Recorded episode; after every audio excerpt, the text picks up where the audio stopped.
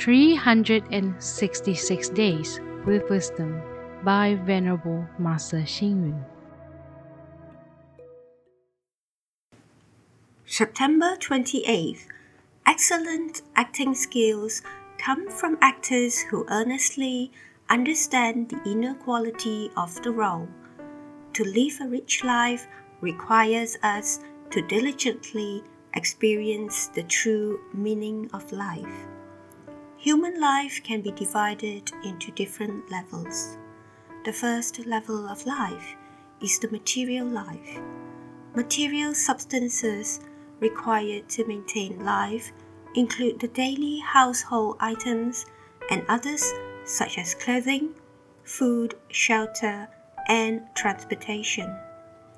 To maintain sufficient material well being, one should have a profession so as to actively prepare for a full storehouse to be always happy.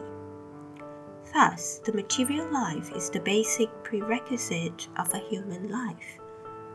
The second level of life is the spiritual life when the basic material requirements in life are fulfilled, humans desire for different spiritual attainments.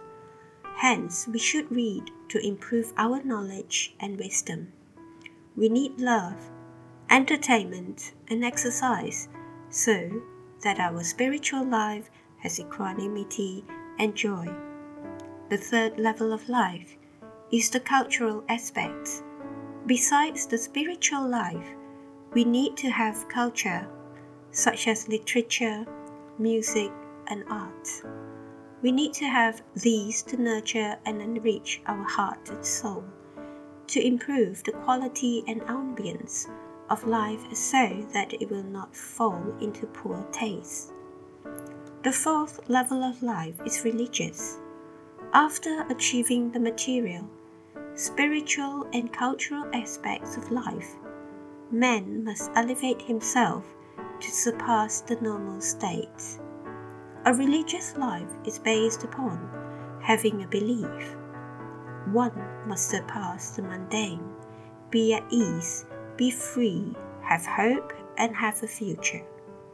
One should allow the heart and soul to flourish as well as allow the domain of life to transcend methods, time, and space and go beyond the lives of self and others. Read, reflect, and act. Humans must continuously enhance the quality of life in order to achieve the liberation of the heart and soul in search of our original nature.